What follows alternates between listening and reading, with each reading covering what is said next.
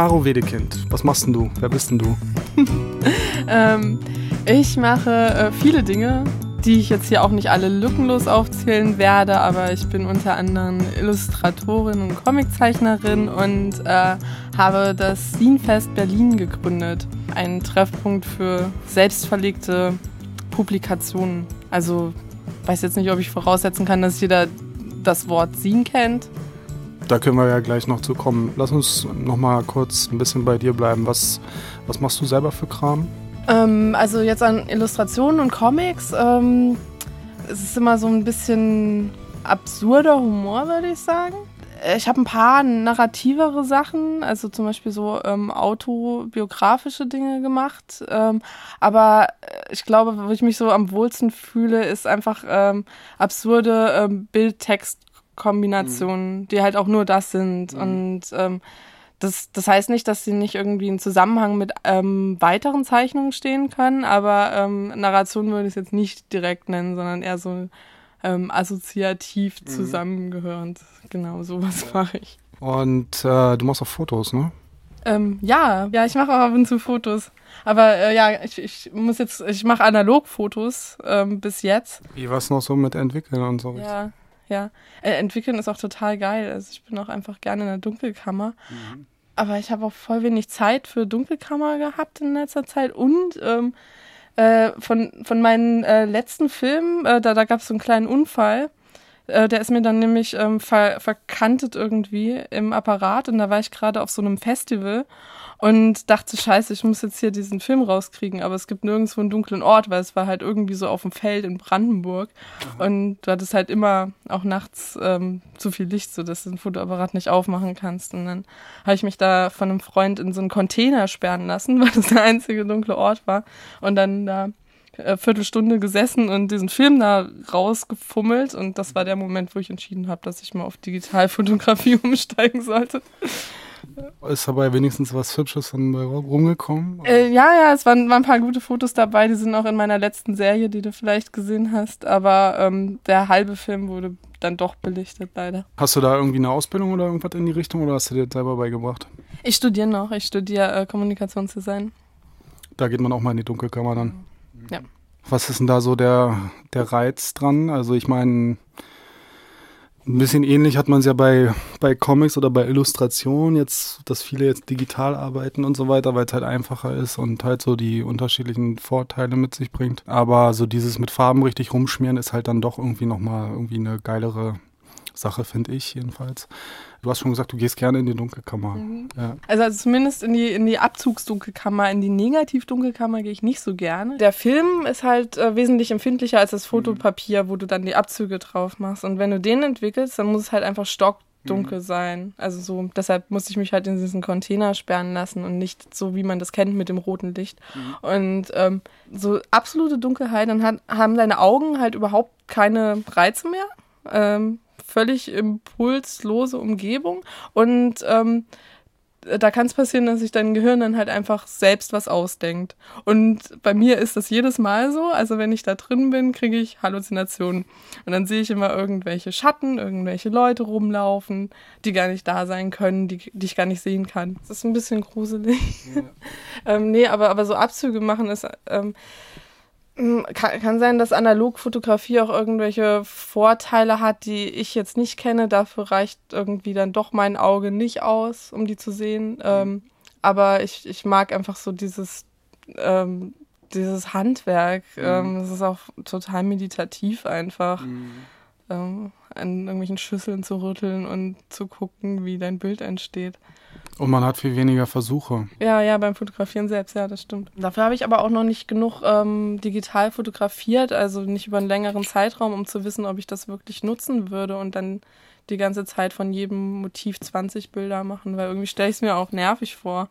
Weil ich möchte ja nicht die ganze Zeit hinter der Kamera sein. Ich möchte mhm. eigentlich primär die Situation erleben und wenn ich dann eine sehe, die festgehalten werden muss, dann mhm. kurz drauf. Ich versuche mich gerade mal dran zu erinnern, ist es alles schwarz-weiß gewesen? Ja. Ja, das ist alles schwarz-weiß. Ist das eine bewusste, auch eine bewusste Entscheidung? Äh, ja, nee, das, also es war irgendwann mal eine bewusste Entscheidung, weil ich das halt entwickeln kann. äh, in der Uni und Farbe nicht so leicht. Und ähm, inzwischen ist es, glaube ich, aber einfach nur noch ähm, Tradition, weil ich mir das irgendwann überlegt habe, mache ich jetzt alles schwarz-weiß. Ach, Farbe entwickeln ist auch aufwendiger. Ja, genau. Okay. Da Wieso? mehrere Chemikalien für. Ähm, ich, ich weiß es nicht genau. Ach ja, da braucht man ja den ganzen Kram. Ist auch teurer, wesentlich teurer, ne? Analog fotografieren. Äh, als digital, ja, auf jeden Fall. Die Filme, sind die, die sind wahrscheinlich auch viel teurer geworden, ne? Also Filme finde ich noch okay, aber ähm, sind- wenn es entwickeln lässt, kostet halt was. Wenn es selbst machst, kostet es unglaublich viel Zeit. Ähm, es ist schon, mh, äh, wenn man einfach nur Bilder von Situationen haben möchte, dann ist, glaube ich, Digitalfotografie Mhm. inzwischen. Machst du gar nicht, oder was? Nicht mal so mit dem Smartphone oder so? Ähm, ich ich habe mit dem Smartphone tatsächlich schon mal ein paar Bilder gemacht, aber ich, ich habe das Kabel verbummelt, womit ich die wieder runterkriege. Ähm. nee, aber das kannst du auch nicht vergleichen mit dem Smartphone. Mal. Nee. Nee, nee. Deine ähm, Comic-Sachen habe ich mir auch angeschaut. Und du hast gerade schon gesagt, du hast teilweise so narrative Sachen, teilweise aber auch wirklich nur so Bilder mit Textunterschriften oder so. Ne? Also so, so ein bisschen, also ein bisschen Narration ist eigentlich meistens dabei, auch wenn das Bild nur an sich irgendwas erzählt. Was hast du da so für Themen oder was, was, was für, was für, was interessiert dich da? Wo, wofür setzt du dich hin und zeichnest was? Mm, Witz hauptsächlich. Ähm, das auch jetzt nicht unbedingt in der Form der klassischen Pointe, ähm, sondern, also nicht so, dass das so drauf hin aufbaut, sondern halt, einfach das, das überraschende Element. Also das, was du jetzt irgendwie nicht erwartet hast, was dann irgendwie äh, ein bisschen merkwürdig, aber trotzdem äh, teilweise auch nachvollziehbar ist in dem Moment und das ist dann der Humor da dran. Und äh, keine Ahnung, also ist das mein letztes Jahr, mein letztes äh, Heft, also was ist hier im, im Laden, wir sitzen gerade in der ähm, Renate Comicbibliothek. Ähm, was hier im Laden auch gibt, ist, äh, das heißt äh, LSD ins Spülwasser. Und äh, das, das heißt halt so, weil es weil es total dumm wäre, LSD ins Spülwasser zu also, Also du, du publizierst auch selber, machst Heftchen und machst also nicht nur Sachen fürs Internet, sondern du magst so das, das alte Handwerk. Ja, beim, beim Drucken ist jetzt, naja, okay, so Siebdruck und so ist auch ein schönes Handwerk. Da ist jetzt nicht so das Handwerk im Vordergrund, ähm, sondern es ist eher, ähm, ich mag halt auch einfach Papier.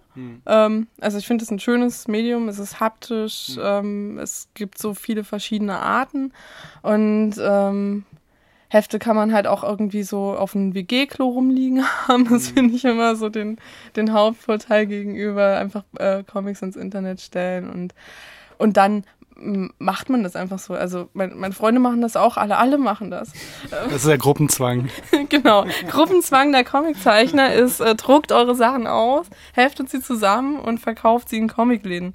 Ja. Also falls jemand, also wahrscheinlich, wenn doch einige den Laden hier nicht kennen, Renate Comicbibliothek, der ist, ähm, also zumindest im vorderen Raum liegen haufenweise so, so, so selbstgedruckte Sachen rum. Und ähm, ihr habt hier auf jeden Fall eine Menge interessante Sachen am Start. Erzähl doch mal ein bisschen über den Laden und so die Leute, die hier so Kram produzieren. Ähm, okay, also Renate Comicbibliothek ähm, unter renatecomics.de, glaube ich. Das ist jetzt die URL, die ich mir nicht aufgeschrieben habe vorher. Äh, ist, äh, ist, äh, wie gesagt, halt eine Comicbibliothek in Berlin. Ähm, äh, keine Ahnung, wie viele tausend Bände jetzt gerade im Bestand sind. Wir haben auch ähm, online abrufbar so einen Bibliothekskatalog. Da kann man ähm, äh, gucken, ob das da ist, was man haben möchte. Und da kann man halt Mitglied werden und ähm, Comics ausleihen oder einfach so vorbeikommen und die vor Ort lesen. Ähm, und das ist äh, entstanden, also dieses Bibliotheksprojekt aus ähm, ja, so ein, so ein Kreis, so einer, so einer Künstlergruppe und die ähm, bringen auch ähm, seit den frühen 90ern ähm, eine äh, regelmäßige Publikation raus, halt so ein Sin. Das heißt Renate, jetzt haben wir gerade äh, Ausgabe 22 fertig gekriegt. Ja, so eine Künstlergruppe, die halt regelmäßig so ein Heft rausbringt. Und dann haben wir noch einen kleinen Comicladen, ähm, äh, um, um die Miete reinzukriegen, weil das mit der Bibliothek alleine rentiert sich irgendwie nicht so. Und äh, da verkaufen wir dann halt unser, unser Sin, aber auch äh, Sachen von anderen Künstlern. Also wenn ihr irgendwie Berliner Comiczeichner seid, dann könnt ihr mal vorbeikommen, uns das zeigen und dann brauchen wir ungefähr ein halbes Jahr, um zu entscheiden, ob wir es mögen. dann noch ein halbes Jahr, um dann irgendwas damit zu tun. Ja, genau. Und dann kann man das hier verkaufen. Cool. Ja, ist auch so eine richtige Comic-Institution eigentlich schon, kann man schon sagen. Ne? Mhm. Also, es gibt auch diesen Stammtisch, ne? Ja. Also Was passiert denn eigentlich bei diesem Stammtisch? Ich, hab, ich will schon seit 100.000 Jahren ungefähr da mal hingehen, aber habe es irgendwie noch nicht geschafft. Also einmal im Monat, am ersten Montag im Monat gibt es ab 8 Uhr äh, hier einen äh, Comiczeichner-Stammtisch. Das heißt, dass jeden Monat immer die gleichen 10 bis 20 Leute kommen, nicht über Comics reden, sondern Bier trinken und danach betrunken nach Hause gehen. So ist das. Nein, the theoretisch kannst du auch vorbeikommen und ähm, weil du ein interessantes Comic-Thema hast oder weil du jemandem dein Portfolio zeigen willst, ob das irgendwie was taugt und ein bisschen Meinung und so. Das machen auch vereinzelt Leute, aber die meisten von uns kommen eigentlich nur zum Bier trinken. Ist ja Grund genug, aus sich zu treffen, ne? Ja. Wie produzierst du denn deine eigenen Sachen, die Hefte? Ähm, äh, super unterschiedlich. Also ähm, einige und ich glaube auch die meisten sind halt einfach ähm, äh, so in klassischer Sin-Manier ähm, fotokopiert auf weißem Papier. Mhm. Ähm, äh, einfach nur, um es halt, um's halt so da zu haben oder weil ich das für eine angemessene Form hielt. Und dann habe ich aber auch ein paar Sachen ähm, anders und aufwendiger gemacht, zum Beispiel ähm, ein äh, Risografieheft, ähm, was auch ähm, sehr dickes Papier hat, also was eher so ein ein Kunstbüchlein dann ist und wo es halt auch um dieses Papier und um diese Farben und um diese ähm, Druckart einfach mhm. geht. Also das kann ich jetzt nicht so davon trennen. Ich habe das von Anfang an so gedacht. Das war jetzt nicht, dass ich die Bilder fertig hatte und dann mhm. dachte, wie drucke ich das jetzt? Ähm, oder ich, de, die Fotos, die du schon erwähnt hast, habe ich halt auch äh, bisher nur ein, ein Heft ähm, mit rausbringen können, weil ähm, äh, da habe ich ähm, das richtig drucken lassen. Ähm, weil, ähm, also Schwarz-Weiß-Fotografie äh, immer noch, aber wenn du das einfach fotokopierst, da geht zu viel Information verloren. Mhm. Also die ganzen Graunuancen mhm. werden dann halt so oft das Nötigste zusammengekocht, als gäbe es nur drei Töne oder so. Mhm. Und das, das fand ich inakzeptabel. Deshalb habe ich das richtig drucken lassen, ähm, also so ähm, Digitaldruck. Und ähm, das, das ist einfach ein bisschen zu teuer für mich, um das ähm, ständig zu machen. Deshalb mhm. gibt es da erst einen Mann. Mhm. Ja, also solche Dinge mache ich. Ich mache auch Siebdrucke. Ähm, okay. Das ist aufwendig, ne? Ja. Mhm. Kannst du das mal beschreiben? Ich glaube, das wissen auch viele gar nicht, was das für ein Akt ist. Wie Siebdruck funktioniert? Mhm. Okay, also ähm, du hast da so ein Stück Stoff den spannst du auf eine Leinwand und ähm, äh, also so ein Gewebe halt und dazwischen sind halt ähm, Löcher, die sind ganz klein. Das ist dieses Sieb, also ist jetzt nicht so wie ein Küchensieb. Mhm.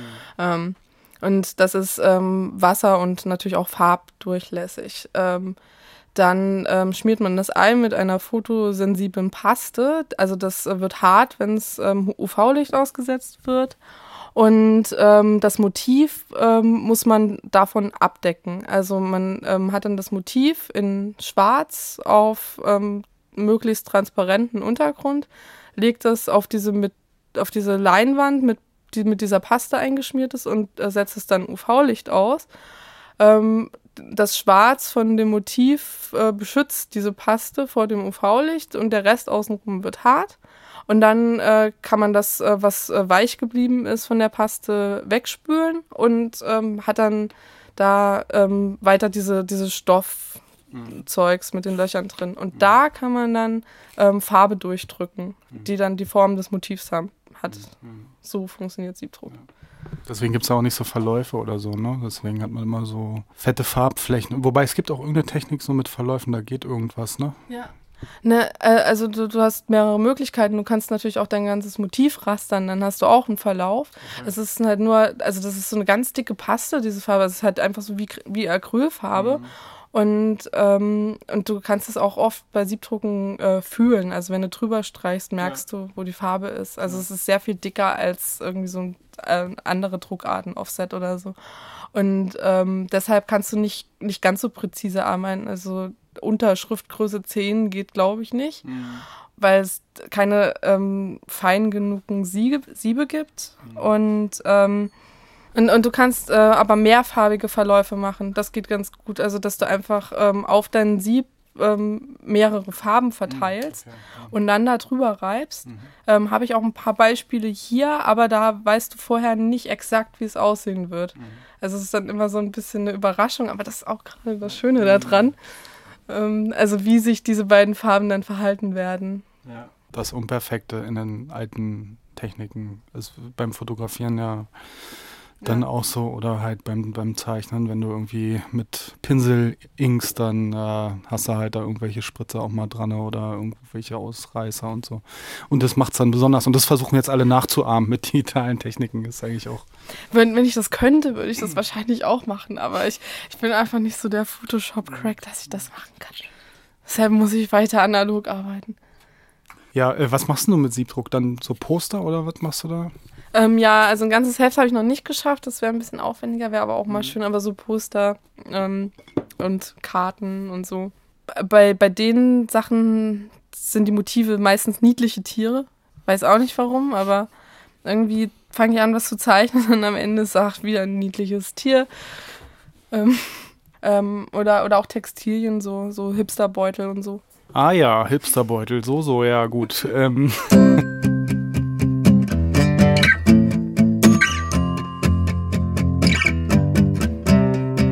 Ihr macht hier schon jahrelang irgendwie eure Scenes und eure handgetackerten, wunderschönen kleinen Heftchen und dann äh, hast du dir irgendwann gedacht, Moment mal, irgendwie müssen wir doch damit irgendwie mehr machen, als es nur hier im Laden rumliegen zu lassen oder mhm.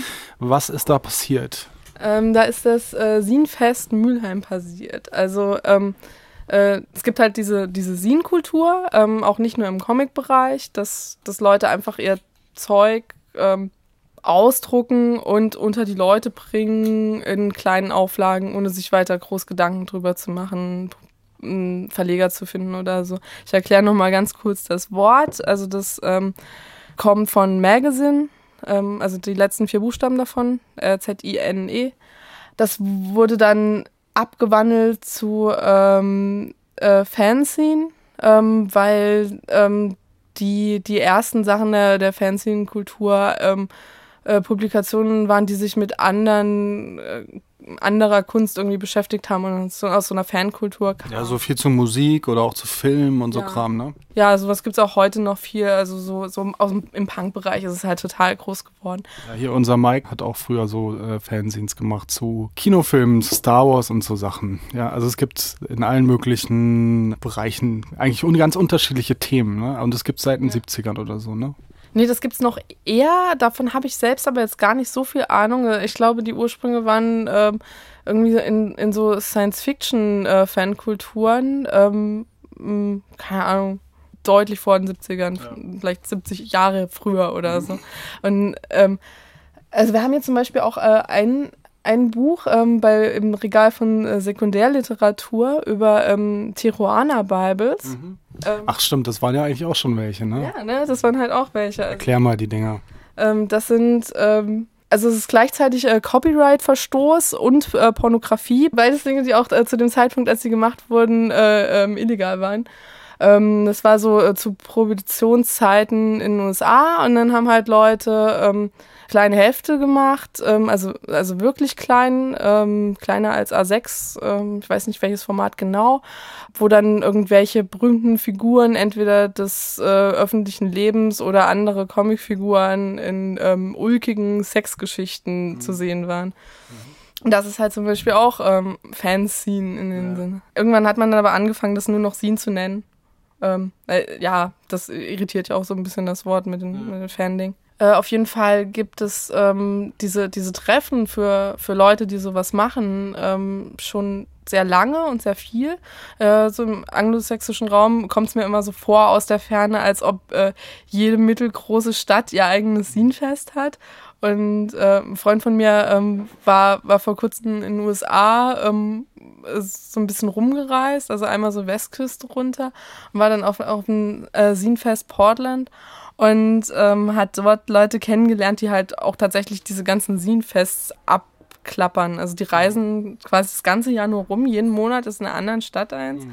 Ähm, ja, ganz so schön ist es in Deutschland noch nicht. Mhm. Aber es gab halt mal äh, für ähm, zwei oder drei Jahre in Mülheim an der Ruhr eins. Oh, jeder werden gerade Erinnerungen wach, aber da reden wir jetzt nicht drüber. Kennst du, das ist super. Ich, ich mag den voll, voll gerne. Äh, und äh, genau, da bin ich halt einmal hingefahren, leider nur einmal, ähm, und dachte, boah, shit, ey, muss ich auch in Berlin machen. Ähm, Wie, da gab es so ein Festival? Genau, da, da gab es. In Mülheim an der Ruhr gab es ein Sin-Festival. Ja, ja. Und das hast du dann nach Berlin exportiert. Ja. Sollte das nicht umgekehrt laufen eigentlich? Ich weiß, ich weiß. Nee, aber ich hätte halt vorher auch gedacht, ach, sowas kann man ja in Deutschland nicht machen. Hier gibt es ja einfach nicht so das Publikum oder die Kultur dafür. Aber Bullshit hat ja in Mülheim funktioniert, dann funktioniert es auch in Berlin. Und dann äh, dachte ich halt, mache ich das halt in Berlin. Ah ja, wann war das? Wann warst du in Mülheim und hast deine hast das da aufgeschlagen? Äh, das müsste dann 2010 gewesen sein, weil 2011 gab es dann das erste in Berlin. Und ich habe das, hm, vielleicht war ich auch 2009 in Mülheim, weiß ich nicht genau, aber ich habe das relativ schnell danach ähm, angeleiert. Mhm. Und das war auch noch ganz witzig. Also ich dachte dann halt so, okay, mache ich jetzt selbst. Ähm, habe erstmal so ein paar Leute zusammengeklappert, die dann noch mit in Frage kämen, um das zu organisieren. Ähm, dann hat man ein erstes Treffen und dann haben wir halt so beschlossen, okay, ja, wir ähm, äh, registrieren jetzt einen äh, WordPress-Blog, ähm, äh, sinfestberlin.wordpress.org. Äh, und äh, eine Gmail-Adresse. Damit fangen wir erstmal an. Und dann ähm, irgendwann am nächsten Tag oder so bin ich halt online gegangen und wollte diese beiden Dinge re registrieren, weil äh, hatten wir halt äh, so gedacht, ja, okay, Caro macht das. Ähm, und da war das schon registriert. Mhm. Und dann dachte ich so, hä, habe ich das schon gemacht? War ich irgendwie so betrunken gestern? Oder haben das jetzt die anderen gemacht? Passiert mir ständig, so Domains registrieren, betrunken. Ja, ja, kenne ich auch. Äh, ich glaube, ein Freund von mir hat fehlkauf.de registriert, betrunken. Ja. ähm, oder hat er auch nur behauptet, weiß ich nicht. Und ähm, ich habe mal pornorezension.de registriert, betrunken. Ah ja, und, und ich kenne auch den äh, Besitzer von fickkritik.de, das ist so ähnlich. Hm. ähm, egal.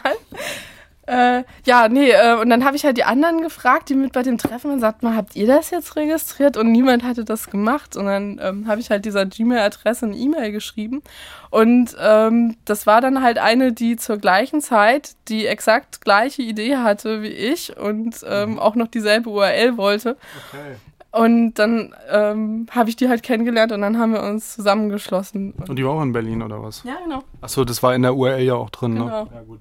Ja, also es war einfach, es war halt einfach so Zeit, dass Berlin das auch mal kriegt und, oder auch schon über. Wahrscheinlich war die Idee in Berlin schon zehn Jahre früher da, aber es ist einfach keiner aus dem Arsch gekommen und in ja. Mülheim haben sie es einfach vorher schon an den Start gekriegt. Ja. Und dann ähm, Habt ihr das dann zusammen gemacht, angeleiert oder wie ging es dann weiter? Ja, genau, also das ging ja dann, das soll man dann auch irgendwie Konkurrenzveranstaltung machen.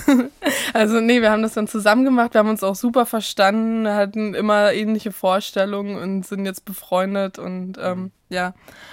Und das war dann 2011, da gab es dann das erste Sinfest und ähm, dieses Jahr müsste dann das vierte sein. Mhm. Genau. Hast du vorher schon mal irgendwie so eine Veranstaltung organisiert oder?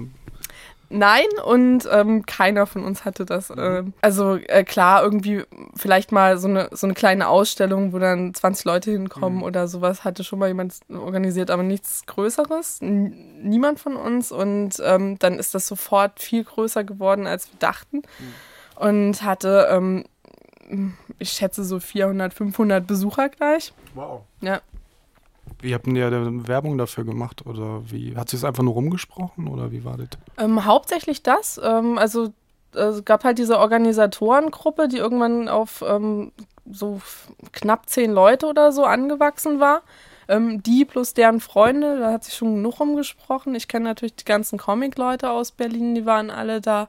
Und dann haben wir ähm, das aber auch noch in äh, wo wir irgendwie im Internet was finden kon konnten, was mit Sinenkultur zu tun hat, äh, beworben und ähm, äh, Flyer und Poster in äh, Buchläden und linken Kneipen und Orten, wo Leute hinkommen könnten, mhm. die sich dafür interessieren. Ja. Es, es, es, hat schon einen sehr, sehr großen Kunstanteil gehabt. Also ich, falls irgendjemand Tipps hat, wie man das besser bewerben könnte für so, so richtig äh, Punk-Scenes, wie man das so kennt. Mhm. Ähm, Fände ich super. Mhm. Wo hat es beim ersten Mal stattgefunden? Auch schon da? Äh, nee, Werkstatt der Kulturen war das, ähm, weil, ähm, äh, also jetzt ist es in der SFE, mhm. also Schule für Erwachsenenbildung im Mehringhof. Ähm, das ist ähm, halt so eine Schule, selbstverwaltet, wo man, wo man das Abi nachholen kann. Und ähm, äh, die hatte ich im ersten Jahr auch schon angefragt, aber ähm, irgendwie waren die dann noch so ein bisschen zurückhaltend und deshalb waren wir in der ähm, Werkstatt der Kulturen. Das ist so ein Veranstaltungsort, ein ganz normaler ähm, in der Hasenheide, also direkt neben dem Park. Ähm, aber ich wollte halt unbedingt in die SFE, also das sind ja auch immer die linken Buchtage, weiß nicht, ob du das mhm. kennst. Mhm. Und deshalb wusste ich halt, dass das für sowas ein total guter Ort ist, also für so Halbbuchmesse, ähm, aber auch mit Workshops und Vorträgen ähm, ist es ideal, weil die diese Klassenräume haben. Waren es am, am, am Anfang alles Leute hier aus Renate oder habt ihr dann auch schon anderen Leuten Bescheid gesagt, bringt mal euren Kram her oder? Ähm, nee, das waren auch schon andere Leute. Also äh, ich, ich fand immer, es äh, gibt so äh, zwei große Gruppen auf dem Sinfest, also von Leuten, die Tische haben und dann halt auch entsprechend das Publikum. Und das sind ähm, die Comic- und Kunstleute, die hier aus äh, Renate-Umfeld kommen, aber auch woanders her. Und äh, queer-feministische Scenes. Mhm. Ähm, das ist so äh, ähm, die ähm, derzeitige äh, große Sinenwelle. Ähm, also nicht, nicht mehr so so die Art Punk-Scene mit ähm, Konzertbesprechungen mhm. und dann irgendwie so noch ein bisschen, äh, äh, keine Ahnung, vielleicht mal so ein politischer Artikel oder mhm. so, sondern ähm, äh, feministische äh, Themen, mhm. ähm, auch sehr äh, persönliche, manchmal über, über Körpersachen, mhm. ähm, Körperbilder, Körper äh, oder mh, mm, was gibt es denn dann noch so? Es gibt diese ähm, äh, Brava, ist irgendwie noch ganz witzig. Ähm, die also bezieht sich mit dem Namen auf äh, Bravo mhm. und versucht so etwas ironisch äh, auch so Teenie-Zeitschrift zu sein. Ja.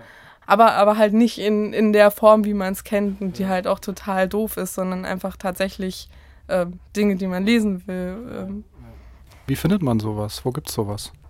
Das ist eine gute Frage, das wüsste ich auch gern. Deshalb habe ich dieses scheiß Scenefest gegründet, ja, damit ich. Nee, ähm, ich, ich habe echt überhaupt keine Ahnung. Also, ähm, äh, wir sind jetzt inzwischen ähm, sehr, sehr bekannt geworden, ähm, auch nicht nur deutschlandweit, sondern auch noch darüber hinaus. Es äh, hatten sich für, für dieses Jahr auch schon wieder Leute aus, aus London angemeldet, die extra angereist kommen, was ich irgendwie total krass finde. Ja, und, und so, so kommen dann halt Leute einfach so von selbst auf uns, aber wie, wie ich die finden könnte, habe ich überhaupt keine Ahnung, weil kannst du ja nicht googeln, ne? Ja, ja, und das ist die einzige Art, wie ich weiß, wie ich an Informationen kommen kann. Ich habe das auch probiert, aber mit Google ist schlecht halt ja. bei dem Thema.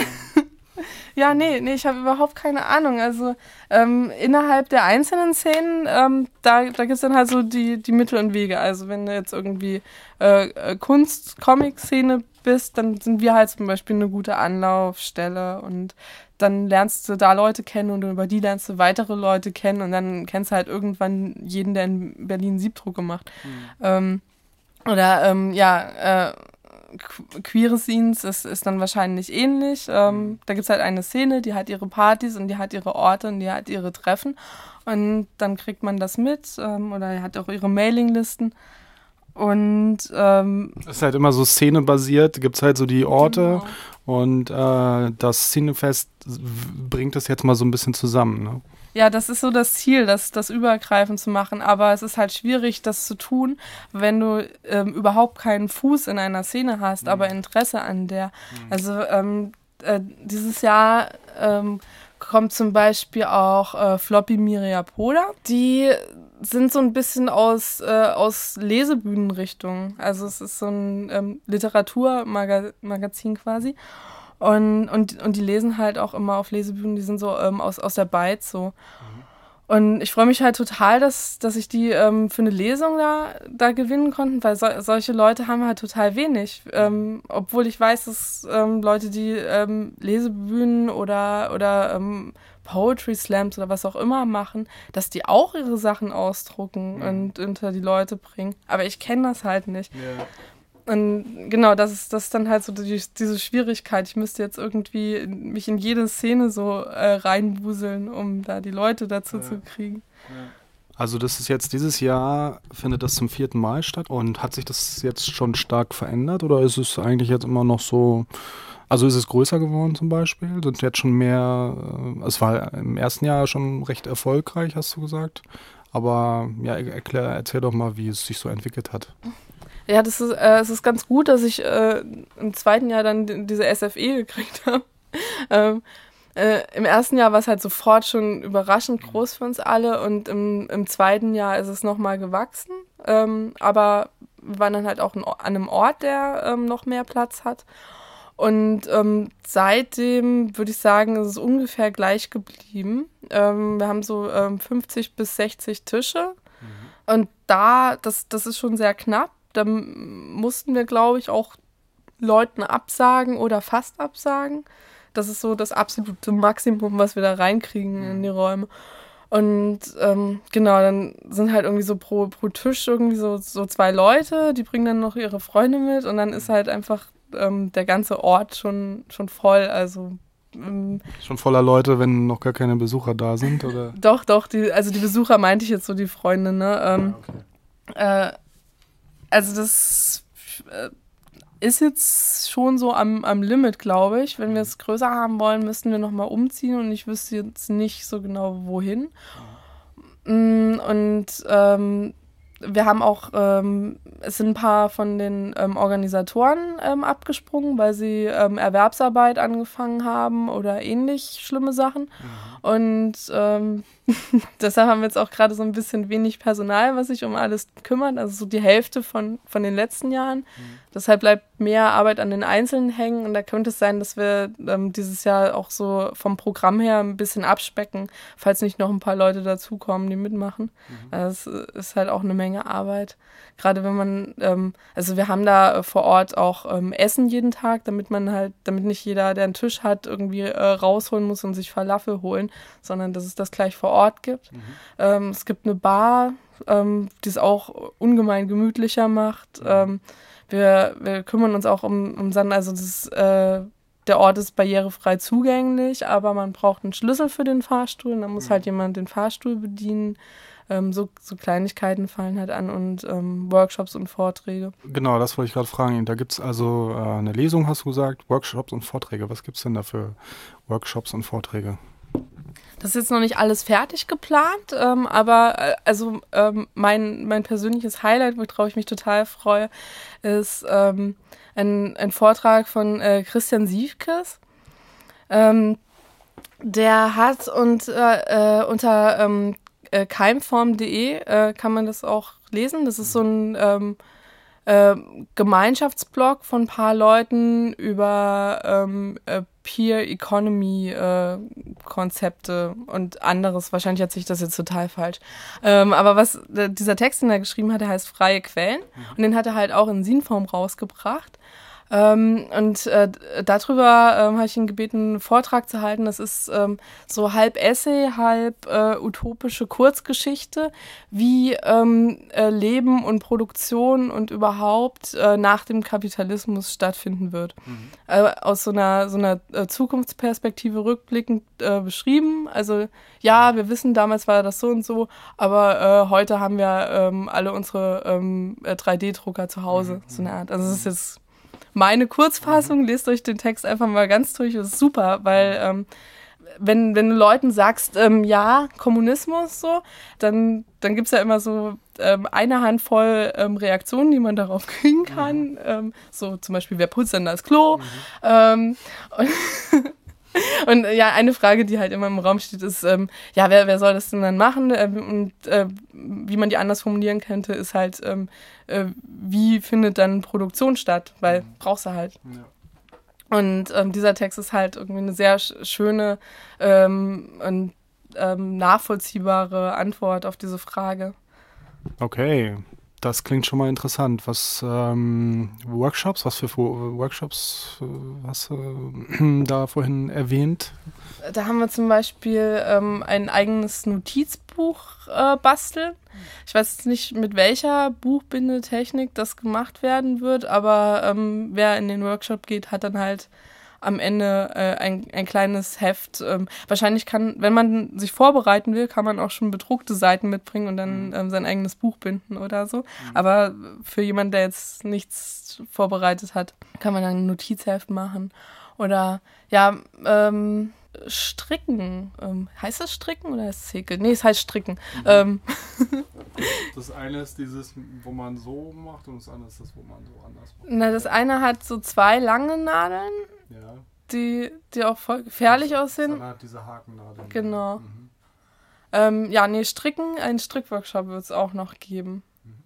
Mhm. Ja, wir versuchen halt auch immer so ein bisschen ähm, äh, DIY-Dinge weiterzudenken, also nicht nur beim, beim Papiermedium zu bleiben ja. oder so, weil das ist halt nicht, worum es geht. Es ist jetzt ja, nicht so, dass ja. wir alle so Papierfetischisten sind. Ich mache das auch gar nicht an dieser, dieser Heftform fest, die das halt meistens hat. Das, ähm, mhm. das erzähle ich auch ähm, äh, immer gerne, wenn mich Leute nach einer Sin-Definition fragen.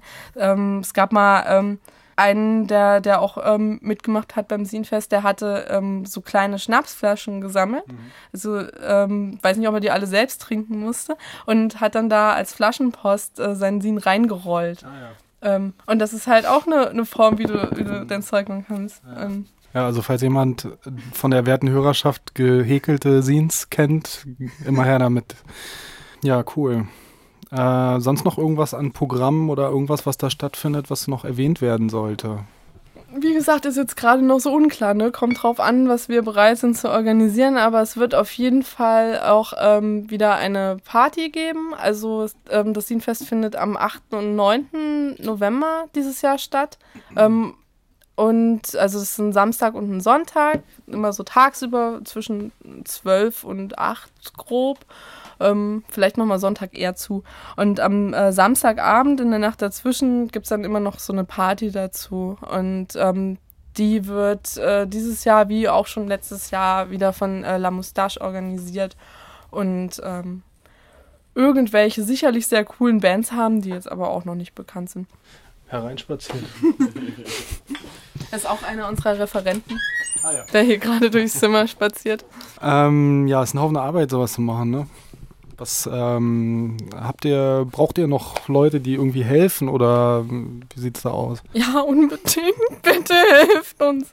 Äh, nee, tatsächlich, ja. Ähm, wie viele Helfer hatten wir immer so? Also mindestens 30, aber ich glaube eher mehr.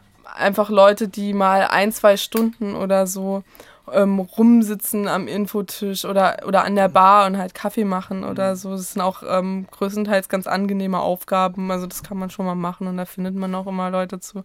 Nee, aber äh, das äh, ist schon arbeitsintensiv insgesamt, aber ähm, ist halt eine große Veranstaltung, ist für viele hundert Leute, vielleicht sogar tausend, wir wissen es nicht genau, wir haben es jetzt mhm. nicht so ganz gezählt. Falls jemand, falls jemand Lust hat, die Bar zu organisieren, ähm, ähm, gerne oder, oder irgendwas. Ähm, ich glaube, wir haben jetzt ähm, die, die Grafiksache so gut wie fertig oder so. Ähm, Finanzierung kümmere ich mich drum.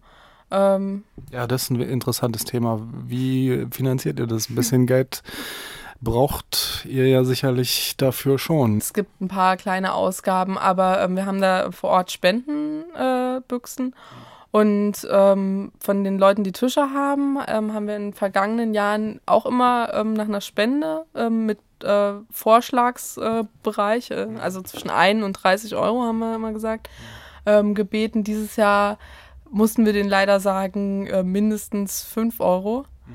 weil zu viele Leute weniger oder gar nichts gegeben mhm. haben sogar.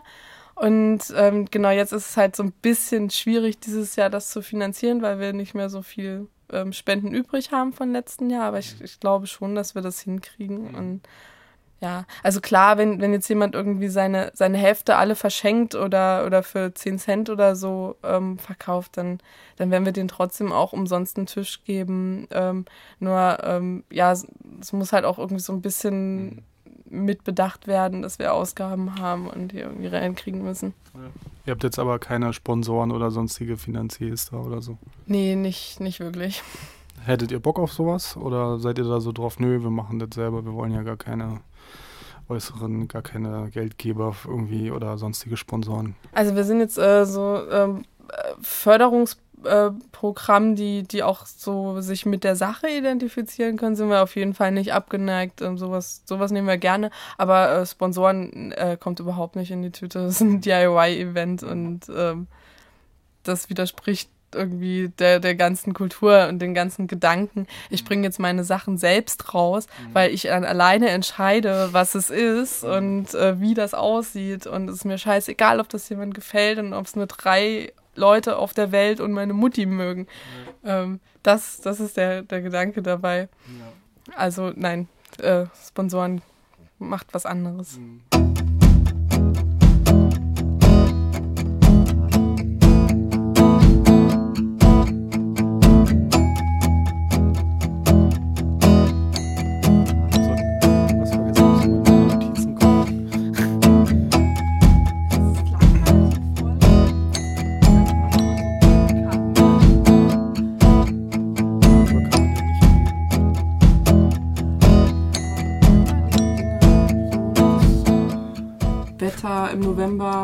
Nee, ist eigentlich auch spannend.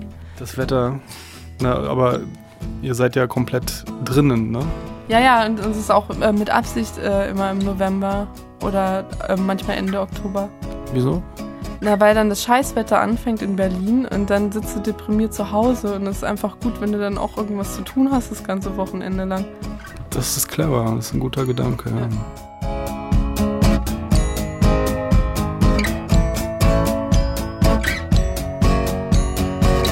Nochmal, wann und wo das stattfindet. Am ähm, 8.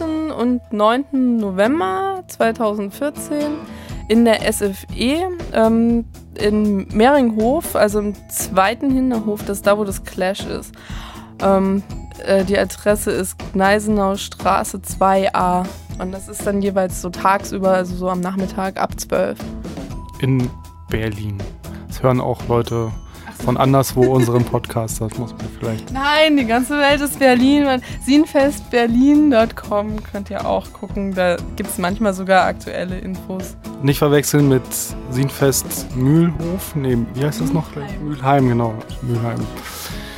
Ja, kommt alle hin.